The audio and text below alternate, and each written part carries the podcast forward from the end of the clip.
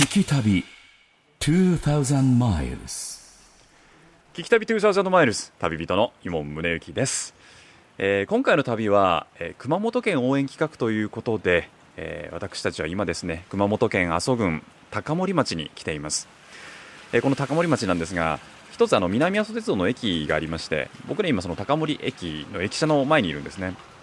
で皆さんご存知のようにあの4月の14日以降熊本と大分で相次いで発生した地震のためにこの阿蘇エリアも非常に大きな被害を受けました。南阿蘇鉄道なんですがこちらも現在運休しておりまして、えー取材日今日はあの5月の28日なんですが5月の28日現在で運転再開の見通しが立っていないというふうな張り紙も駅前には張り出されています。でこの高森町なんですけれども駅舎の目の前にあの火が建てられていましてね。野の花と風香る里高森町って書かれていて実はあのここに来る途中も水がきれいだからなんでしょうけれども田植えを終えた田んぼがもうそこかしこに広がっていてもう本当に日本の良き里山の風景が広がっていたんですね、えー今ね皆さんその熊本ってあの地震以降一体どういう風になっているのか気になっている方も本当に多いと思います。で今回の旅では震災の被害を受けた熊本県阿蘇地方の今をお伝えするとともに阿蘇の自然も同時に感じていただければなと思っております。聞き旅2000マイルズ。今日も最後までお付き合いください。聞き旅2000マイルズ。ナビゲーターの松本英子です。この番組は日本列島北から南までおよそ2000マイルを旅しながらその土地に暮らす方々と出会い歴史や芸術食文化などの魅力を聞きその街ならではの音に触れ合う旅番組です。今回の聞き旅は熊本応援企画。阿蘇の自然を感じる旅と題して旅人の伊門宗行さんが熊本県の阿蘇エリアを巡ります。阿蘇は世界最大級の規模を誇るカルデラと雄大な外輪山を持つ阿蘇山を中心に広がるパノラマの大地。真上から見ると大きなカルデラがまるでドーナツのような形をしています。4月14日以降熊本と大分で相次いで発生した地震では阿蘇エリアと熊本市内を結ぶ国道57号線に架かる阿蘇大橋が崩落するなど甚大な被害に見舞われました。イモンさんが訪れた高森駅が終着駅となっている南阿蘇鉄道高森線も現在は全線で不通となっています。しかし復旧への足音は一歩一歩近づいてきています。全線復旧の見込みは立っていないものの7月中旬には被害が少なかった一部区間で運行を再開する予定だそうです。旅の様子は動画や旅日記でもチェックすることができます。スマートフォンアプリ JFN パークからアクセスしてみてください。聞き旅2000 miles 水がめがあるんですよ。ここから1キロのとこで生まれてる水ですからね源流水なんですよ。伏流水じゃなくて。源流水。わ嬉しいな。でもレーザーを作るお水をいただけるっていう。これなんですよね。いただきます。美味しいですね。夏も冬も大体1 5 6度の水温ってそうは変わらないんですよね。あそうなんですか。はい、これ高度52ぐらいですで白川水源の水が大体55から58ぐらいって言ってますから、はいはいはい。あの白川水源の水よりここはさらに源流水になりますから3キロ先なんですよ。ね3キロ下流が白川水源なんです。本当に源流水の源流水。なかなか飲めないよ。持って帰っていいですよ。聞き旅2000マイルズ。熊本応援企画阿蘇の自然を感じる旅。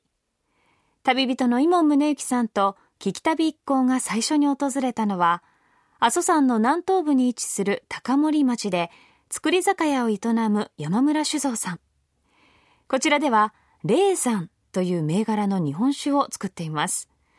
実はこの霊山先月お届けした日本酒を愛してやまない二人が新宿で日本制覇。この旅の一軒目でいただいた日本酒。熊本を応援する気持ちでいただいた一杯。その美味しさが忘れられず一体どんなところで作っているんだろう。そして被害はどうだったんだろうと気になりお邪魔いたしました。やってきましたよ。霊山を飲みに、えー山村酒造、えー代表社員社長です。山村忠夫さんにお話を伺っていきます。よろしくお願いいたします。よろしくお願いします。あのー実際に山村酒造っていうのは創業は何年ぐらいになるんですか？えー一応254年というふうに聞いております。まあ法暦12年、1762年ですかね。老舗中の老舗。うん、まあ残ったというか、えー負け残りかもしれませんけども、まあずっと続いてきてますね。おかげさまで地元の今社長何代目になられて13代目になります。13代目ですか、もうその霊山という名前の由来は、これはもう阿蘇山もう我々がもうえー崇めてえーやまないもう温泉でもね何でも阿蘇山のおかげですから、悪口言っちゃいけませんよね、うん。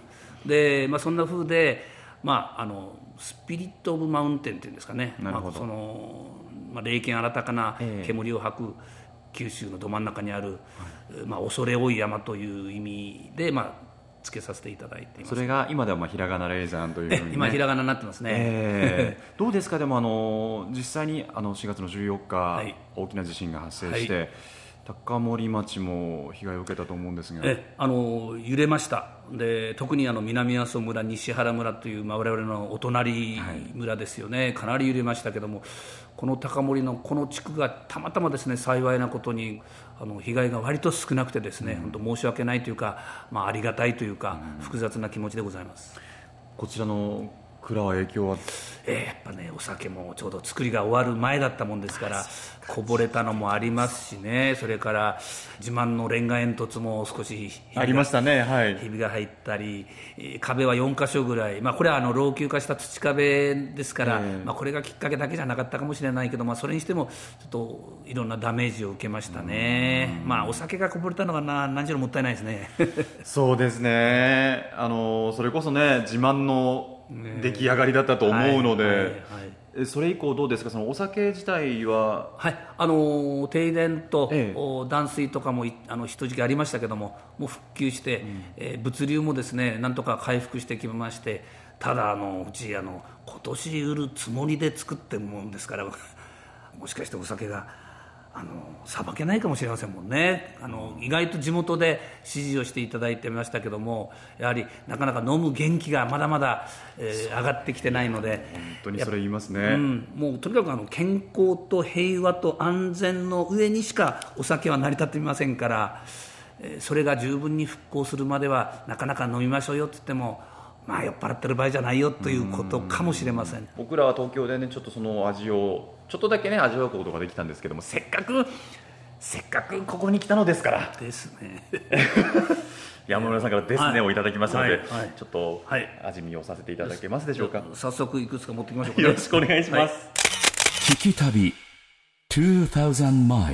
まあ、あのせっかくだからこの青いやつがこれは本醸造のね、はい。えーまあ、我々は通常冷酒と言っていますけども、まあえー水のようにさらりとしてるお酒だと思います。それからはい。この赤いやつ。赤いやつ。これは同じ本醸造でもこれは原酒これはアルコール度数が青いやつ14度ですけどね、はい。この赤いやつはこれ19度あるんです。19度。あ高いですね度数。でむしろ我々はこれは絶対ロックでおすすめですね。ロックで飲んだ、氷に負けないってここに書いてある。へえあ本当だ。それとまあ皆様方があの純米あとおっしゃいますよね、純米これはまあ普通の純米だから、まあ、これはおかわりしてもいいでしょうね、はいっていうところでしょうね、はいはいはい。一応全部開けましたんで。ありがとうございます。責任持って 皆さんで。いただきまはいすどうぞ。じゃあまずこの本醸造青いラベルからいただきます。うん。どうですか？美味しいぱりこうお水が美味しいんですね、すごくわかりますね。あのお水がうまいんだなってお水がうまいところの酒の味がする。真ん中のね赤いラベルもいただきましょう、これがアルコール度数が高い、はい。これはやっぱ19%りフルボディっていうんですか？ものすごいパンチ力が。でしょ。ロックってのは分かりますね。あそうでしょ。ええでもこれも本当にあのふわっとした日本酒のコクが出てて、とっても美味しいです。どれどれ社長も一緒に飲んでますからあ少しね、えじゃあ今度は純えはいこの純米をいただきます。今度は緑のラベルですが。これも本当に純米酒のいい香りがとってもいいですし、お米の味がしっかり効いてますしね。舌触りもすごくとろっとしてますしね。まろやかな。そうですか、うん、もう僕はあの結論をガッと言わせていただきますけども、全部うまい。わかりやすいですね。全部美味しいですね。ありがとうございます。ん。はい全国各地本当に幸運なことにいろんなお酒を飲ませていただく機会があるんですけど、はい。レイさんは本当に僕本当にあそうですか。とっても美味しいお酒だと思ってますのでぜひあのこれを聞いたリスナーの皆さんねぜひあのインターネットでご注文いただいて味を本当に確かめていただいて そこからまたファンになってねはい。また来年の新酒楽しみだなっていうふうに楽しみにしてもらえればそれは酒好きとしても嬉しいですしございます。社長本当に今日ははい。お忙しいところありがとうございました。ありがとうございます。そしてごちそうさまでした。はい。ありがとうございます。ありがとうございます。松本英子がお送りしている聞き旅2000マイルズ今回は熊本応援企画阿蘇の自然を感じる旅と題して旅人の今宗行さんが熊本県の阿蘇エリアを旅しています山村酒造さんの霊山いただいてましたがとっても美味しそうでしたよね。そして山村社長もお話がお上手、えーついついお話に引き込まれてしまいましたが。標高540メートルにある高森町は真夏でも涼しい空気に包まれ真冬になると厳しい寒さになるそうです。そんな特別な気候と阿蘇山から湧き出る伏流水から生まれた霊山。蔵元で飲めるなんて本当に酒好き冥利につきますよね。山村酒造では地震で樽からお酒がこぼれるというトラブルはあったものの特別に大きな被害はありませんでした。しかしほとんどは地元で流通されている日本酒ブランドのため今年はお酒を売り切ることができないかもしれないと社長さんおっしゃってましたね。お酒を飲むということは健康と平和と安全の上に成り立っているという言葉。確かにその通りだなと思いましたがまだ時々余震も起こっていますし早く熊本に平穏な日々が訪れるというのを本当に祈るばかりです。さて山村酒造の日本酒霊山はインターネットでも注文することができます。気になったという方ぜひ山村酒造のホームページを覗いてみてください。熊本応援企画阿蘇の自然を感じる旅。続いてイモンさんと聞き旅一行は新緑が生い茂る山道を車で小1時間ほど走り阿蘇山の北側に位置する阿蘇神社へと向かいました。阿蘇神社のね参道の商店街今ぶらりしてるんですけど右と左にねお店がたくさん立ち並んでいて緑が豊かなんですよね参道の。この緑何かなと思ったら桜の木なんですね。商店街の多分ねお店の看板が統一感がすごくあってどれもねこう黒地の板にそれぞれのお店の名前が書いてあったりとかしておしゃれなんですよねとっても。でお店自体はすごくこう古き良き日本家屋っていう感じがして趣のある佇まい。なんかおしゃれなカフェとかもあるもんね。でここをまっすぐ、えー今の阿蘇神社に向けて歩いてる感じになるんですが阿蘇神社ってのはもう全国的にも珍しくて参道がの神社に向かって正面に伸びてるのではなくて神社に向かってこう横に 伸びている横参道という形でちょうどあの鳥居が見えてくるんですけどその鳥居の先にある阿蘇神社横顔が見えてくるっていう感じになります。でその横顔なんですがあの震災の影響で阿蘇神社の楼門が破壊されたと言ってもいいぐらい、えー壊されている状況です。それはもう皆さんもねテレビでご覧になったという方も多いかもしれませんが。あ見えてきましたね。建物の前の方がもうぐしゃっと潰れて屋根がそこに覆いかぶさるような形になってます。で楼門の周りにはまあこれ急ごしらえでしょうけれども塀が設けられていてなんか危険なので入れなくなっています。でそこの前にですね仮設の、まあ、お参りをする、えーお賽銭箱があったりとかですね、えお守りを売る場所があったりしててですね。看板も出てますね。熊本地震被害に伴う社殿復旧放散の願いということで、え平成28年4月16日未明に発生した地震により境内建物が甚大な被害を受けましたと、え楼門拝殿が倒壊し3つの神殿につきましても大きく破損しております。在りし日のね阿蘇神社のすごく立派な写真があって、えその奥にはもう驚くほど形姿が変わってしまったその阿蘇神社の楼門があの地震のエネルギーの大きさがこれで分かりますね。改めて僕らも手を合わせていきましょう。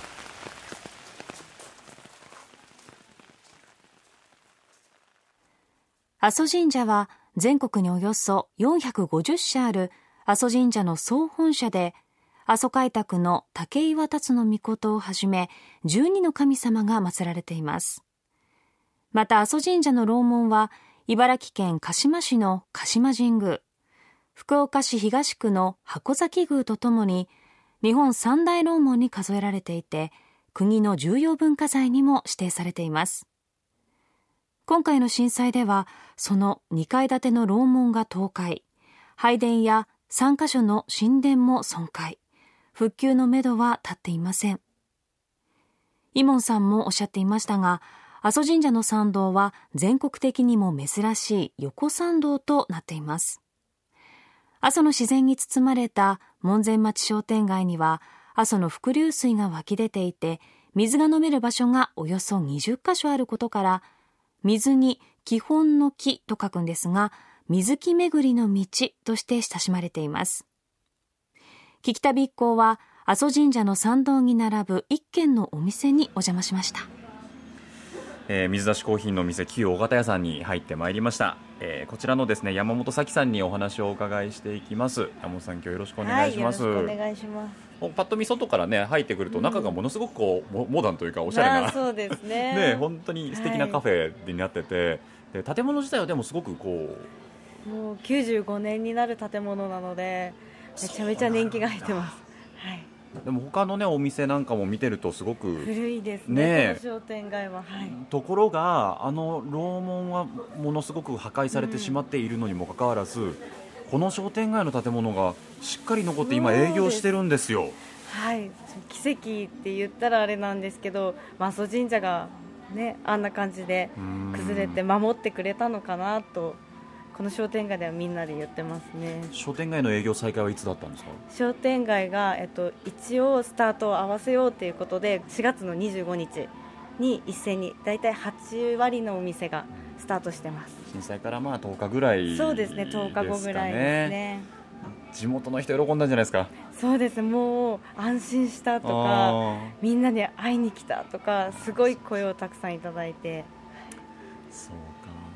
とはいえものどうですか？地震の被害というか、そうですね。小型屋さん建物は。古いのでやっぱり余震が来るたんびミシミシミシミシ言うのでハラハラはしてます。これだってあの天井なんかもそうですけどすべてこうね立派な木材。そうです。木材の組み合わせ組み合わせなんですってね。いわゆる金具使ってないっていうね、はいまあ、だからこそ残ったのかもしれませんけれど、はい、でもそういった建物がやっぱこの商店が多いっていうことなんですね。そうです多いですね。古い建物ばっかりです。ここの尾形屋さんも昔は宴会をしたりとかするはい、乾物屋さんが始まりみたいで、はい、それを今はいわゆるコーヒーの。そうです。カフェにちょっとはいいいですね。神様のお膝元でカフェがそうですね。ね美味しいコーヒーが飲めね神社のところで湧いてる湧き水を使って。湧き水使ってるんですか？湧き水を使って作ってるコーヒーなんですよ。はい。なるほど。はい。なので縁起がいいかもしれない。いや、はい、縁起がいいでしょう。これ間違いなく。神様に守られた場所でね、はい、そこで湧いてるお水なわけですから、ただ気になるのはやはりそのお客さんの足はどうですか？お客様の足はやっぱりいつもの10分の1ぐらいまで減ってしまいますね。ゴールデンウィークもそうだったんですけどやっぱり国道がまともに通れないので遠回り迂回路迂回路でまたその迂回路が雨降って通行止めだったりとか二次災害の可能性があるのでどうしても皆さんの足が遠のいてしまって、これからですよね。そうですね、ね、これから間違いなくでもこの商店街は復活すると信じてますので。はい山本さんちなみに地元は？地元は両親が阿蘇なので阿蘇に戻ってきた感じ一回出て戻ってきました、えー、やっぱりこの場所がはいやっぱ阿蘇が好きだから落ち着くんですよね。夏は涼しいし緑は綺麗だし春は桜が綺麗だし。みんな言いますよねその自然が豊かだって、うん、やっぱ阿蘇っていう町がカルデラの中にあるので、こんだけ山に囲まれた地域ってないと思うんですよ。すんごい綺麗ですちょうどこれからね新緑から夏の盛りになってきますから、うん、夏の休みを利用して本当にいろんな方に来てほしいですね。そうですね。もう夏は朝はエアコンがいらないぐらい涼しいので、はい、確かにね。そうかそうか。やっぱりこう標高も高いところにありますし、はい、そうなんです。だから小型屋もエアコンがないです。本当だ。聞き旅2,000 miles. 来ました可愛らしいカップに入って チョコが1個ついて。チョコレートにめっちゃ合うんですこのコーヒー。あほっとするわ。いただきます。あー。美味しいなこれ。すごくうまいですね。ありがとうございます。すごく美味しい。さらっとしてるしコーヒーの香りがとてもいいですしこれを飲んでたら本当になんかこうついついくつろいでしまう。すごいんですよ。だからね。やっぱ一回来てしまうと23時間平気で入れちゃうんですよね。まあそうなんでしょうね。こ喋りながら。間違いないですね。間違いないやつですね。でも美味しいコーヒーありがとうございました。いえいえ。またゆっくり飲みに来てくだ今度あさいの仕事じゃない時にね、はいわかりました。来ますので。はい。ありがとうございました。ありがとうございました。松本英子がお送りしている聞き旅2000マイルズ今回は熊本応援企画。阿蘇の自然を感じる旅と題し旅人の伊門宗行さんが熊本県の阿蘇エリアを巡っています。楼門と拝殿が倒壊してしまった阿蘇神社ですが門前町商店街のほとんどは無事でおよそ10日後には営業を再開されていたんですね。それでもやはり客足は遠のき通常の10分の1ほどに減ってしまったそうです。参道に立つカフェ旧小型屋の山本さんは阿蘇は自然が素晴らしいのでぜひ遊びに来てほしい。そして阿蘇神社の今の姿を見てほしいとおっしゃっていました。阿蘇神社が早く元の姿を取り戻せるといいですよね。えさあ続いて向かったのは内巻温泉。阿蘇温泉郷の一つで田園地帯の中に約80の源泉と30近い宿泊施設が点在しています。かつて夏目漱石与謝野鉄幹明子夫妻三等家など多くの文化人が訪れた温泉地でもあるんです。聞き旅一行は夏目漱石が実際に宿泊をしたという文豪の宿山王閣さんへ立ち寄ることに。えーそれではですね、えー内巻温泉の山王閣料理長の工藤義松さんにお話をお伺いします。工藤さん今日時間ありがとうございます。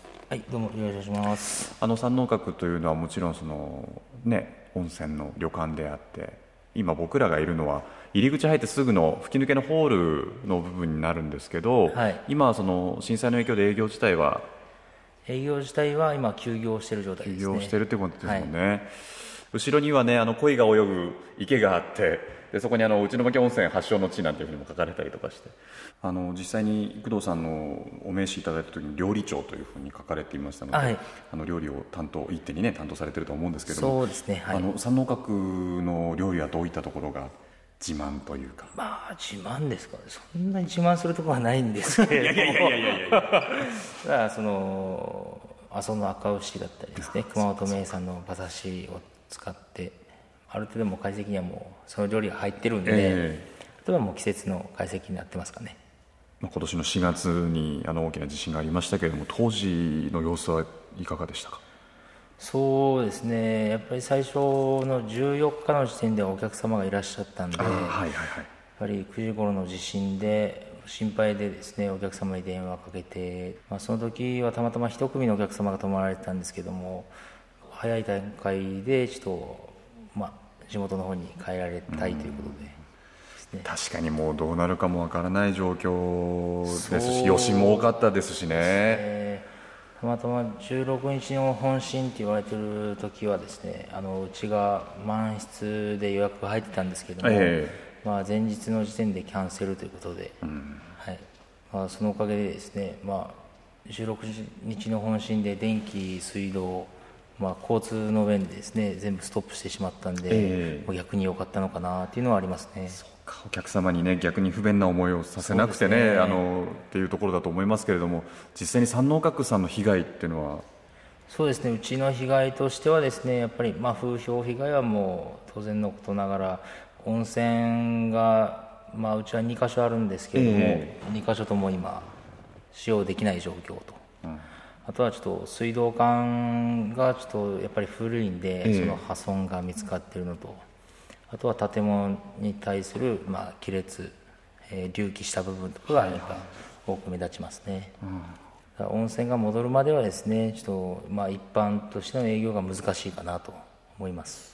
どちらかというとやっぱボランティアとかですね、ええ。工事関係の方が多くてですね、まあ、観光という場合じゃないと、うん。まあ、特に道路交通の便で57号線がですねやっぱり潰れてしまってるんで交通もそうですけどもやっぱり温泉というものがですねやっぱ全体に回れば、まあ、復興という形で皆さんできるんじゃなかろうかと。いやでもね象徴の一つですもんね内巻温泉っていうのはまあですね。せっかく温泉地っていう中で温泉が出ないのは本当致命的だからですね。いやでも本当にだからもう我々ができることなんだろうっていうふうにね逆にその外からの人たちが僕もそうですけど含めて周りの人はな何ができないかなって思うと思うんですよ。いやもう本当応援の言葉だけいただけるだけでもですね本当元気が出るんでより一層ですね早く復旧して復興したいというのがですね、もう言葉だけでも力になるからですねそれだけでも十分だと思います。こちらの入り口にもね漱石にまつわるなんていうふうにも書かれていて、はい。あの夏目漱石が まあ泊まった部屋もあるということで、えー小説の210日ゆかりの宿というふうに言われてまして、記念館もあるという。そうですね。あの実際に泊まられた部屋がですねまあもともと本館の方にあったんですけども、それをちょっと切り離して移築してですね、もうみんなにただ見てもらえるような形をとってあります。あの記念館もちょっと見せていただきたいと思いますので。あはい大丈夫です、聞き旅2000 miles. ホテルのね三能閣のお庭から漱石記念館に歩いていけるんですねあ漱石先生の銅像が。記念碑もこう立派な石ですよね。かなり大きなものが。そうですね。それも揺れてもう後ろに落ちてしまってるんですよ。それが実際にあの泊まれ2階に泊まられたんですけども、そのまま残してあるんで、まあ、ちょこちょこ中が触ってあるんですけど。おお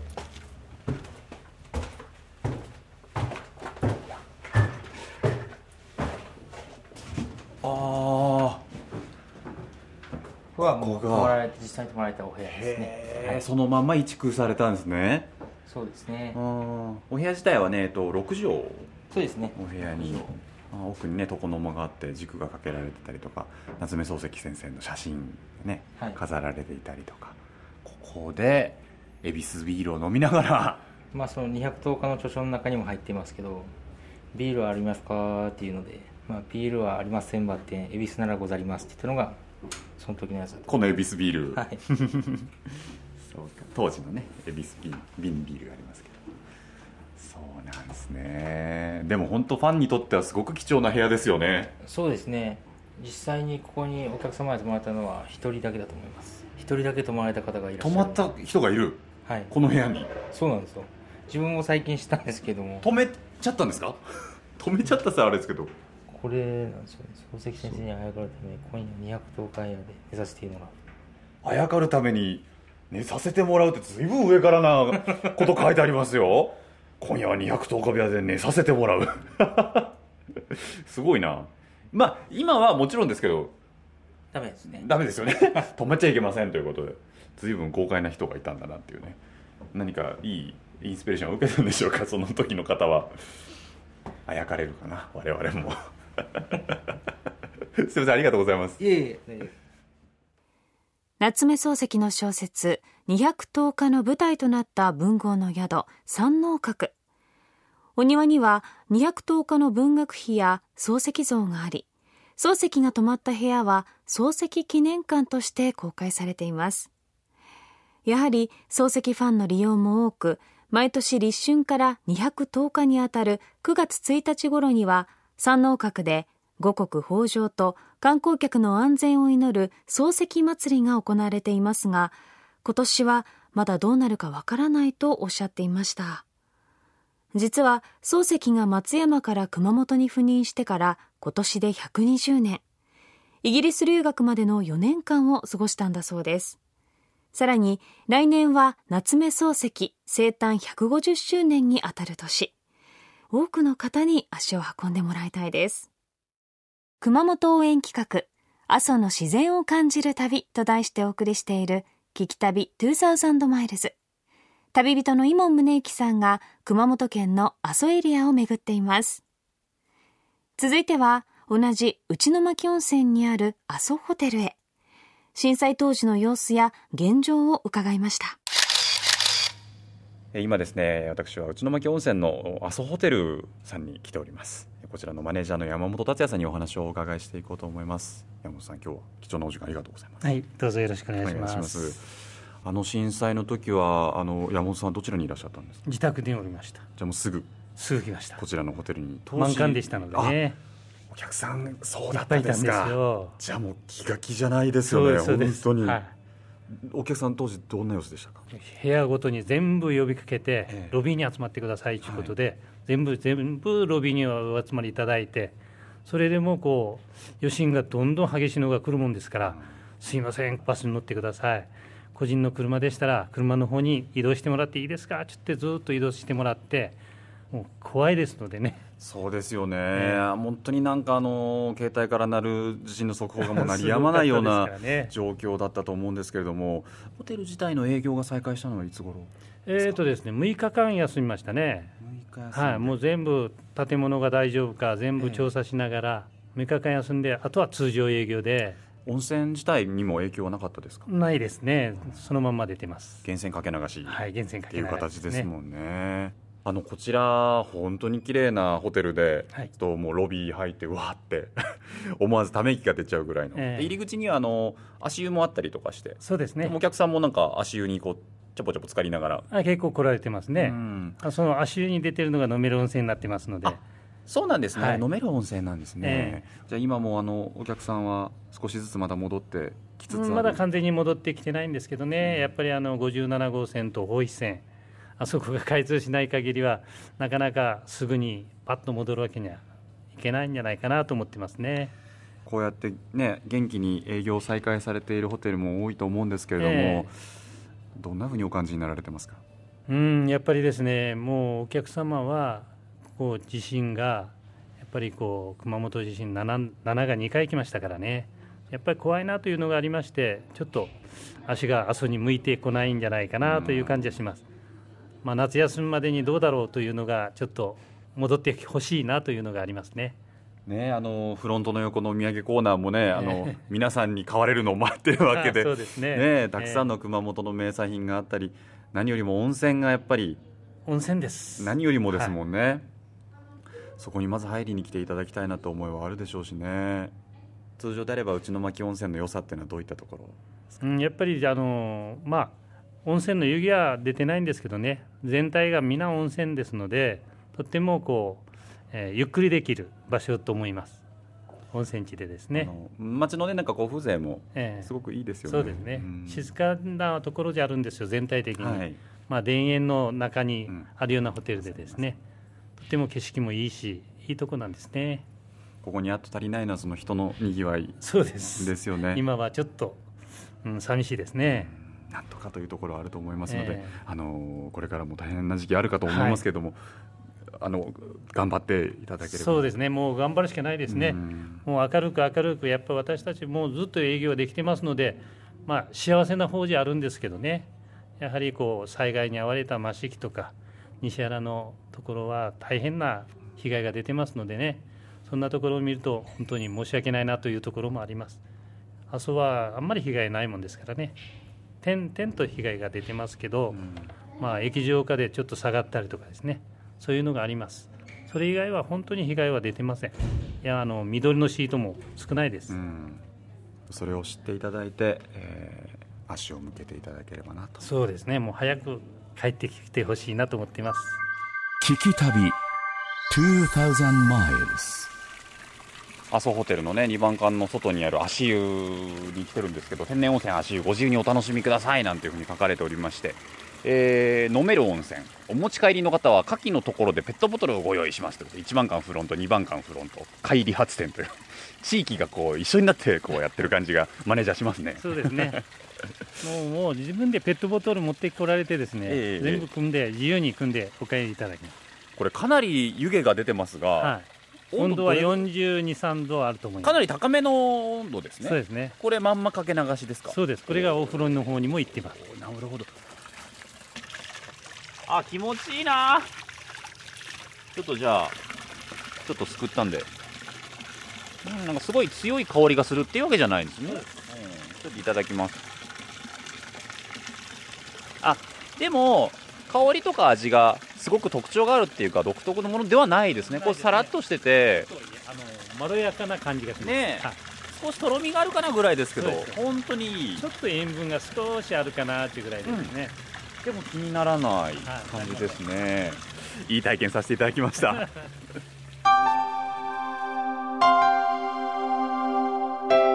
聞き旅2000 miles え聞き旅2000マイルズ。今回は熊本応援企画。阿蘇の自然を感じる旅ということで阿蘇のエリアを回ってきました。あの今エンディングここちょっと足を伸ばして黒川温泉というこちらも熊本では有数の温泉地に来ていて湯煙漂っていてねあの皆さんにも聞こえるかもしれませんが川の音水量豊かな川の音が聞こえると思います。黒川橋という橋の上に今いてですね、ここにプレートがあって下を覗くとヤマメが泳いでますよって。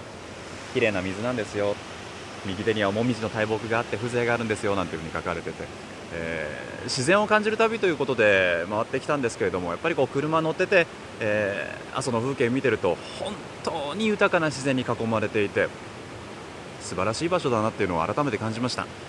こちら黒川温泉もですねあのたくさん本当であれば本来ならたくさんの観光客で賑わっている場所なのかもしれませんがやっぱりこう震災の影響で少し観光客の姿は少ないのかなという印象を受けます。えこれからねもちろんその夏休みに入って、えーいよいよ本来であればこういったところが賑わうシーズンに入るはずなんですね、えもちろんまだまだ大変な場所はあるかもしれませんけれどもぜひですね皆さんあの少しずつやはりこう報道されることも少なくなってきたかもしれませんがやっぱり心を止めていただきつつですね、えー素晴らしい自然とあとはまあ温泉人たち食べ物いろいろなものに実際に触れていただければなと思います。